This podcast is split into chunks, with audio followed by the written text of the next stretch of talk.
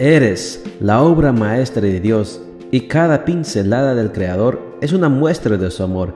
Presentamos la lectura devocional para damas, Pinceladas del Amor Divino, escrito por Erna Alvarado Poblete en la voz de Ruth Vargas desde Estados Unidos para todo el mundo de habla hispana. Muy buenos días querida amiga. El Señor te bendiga y te guarde. Hoy es martes 8 de junio. El título de la matutina para hoy es Esto es el amor, hacer el bien sin mirar a quién. Nuestro versículo de memoria lo encontramos en Romanos 12, 17 y nos dice, No paguen a nadie en mal por mal, procuren hacer lo bueno delante de todos.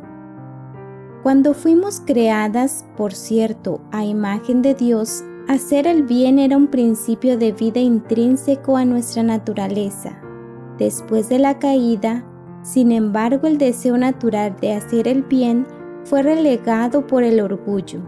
Lamentablemente, hoy muchas obras de bien están fundamentadas en una búsqueda de reconocimiento y se realizan como mecanismo defensivo para parecer que somos buenos, pero no es suficiente parecer buenos, es necesario serlo de verdad. Hacer el bien es una evidencia de que somos hijas de Dios.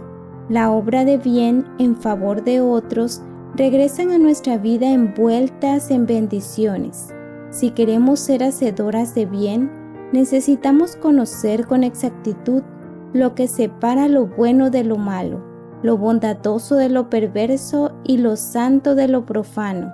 La voz interna del Espíritu Santo nos guiará en este asunto. Es de suponer que en el hogar las obras de bien sean impulsadas por la fuerza del amor. Sin embargo, esto sucede con menor frecuencia de lo que creemos. Dentro de las paredes de muchos hogares los actos de bondad y de bien están casi ausentes. Y hacer el bien se compone de actos concretos, no de discursos. Se trata de hacer algo por el bienestar del otro, aunque implique sacrificio. La madre que ama a su bebé no lo abandona al llanto innecesario. Sentarse a escuchar al hijo adolescente es el mejor plato de amor que éste puede disfrutar Amar a los padres es hacer actos bondadosos para proveerles satisfacción. Hacer el bien a los vecinos no solo es no molestarlos, sino ser solidarios y respetuosos de su espacio, de su privacidad, de su tiempo, de sus hábitos y preferencias. Ser buenos vecinos es la mejor forma de testificar que somos hijas de Dios. Hacer el bien es un deber cristiano.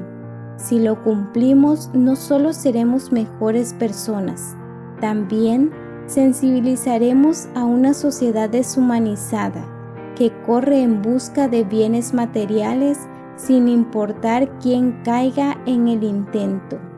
Te invito a que esta noche, cuando el trajín de la vida haya cesado, tomes papel y lápiz, anotes actos de bondad los examines con Dios en oración y te preguntes, ¿qué impulsa a realizar una obra de bien? ¿Será que espero algo a cambio, que lo hago para recibir reconocimiento? ¿O siento el llamado del Evangelio a hacer lo bueno delante de todos?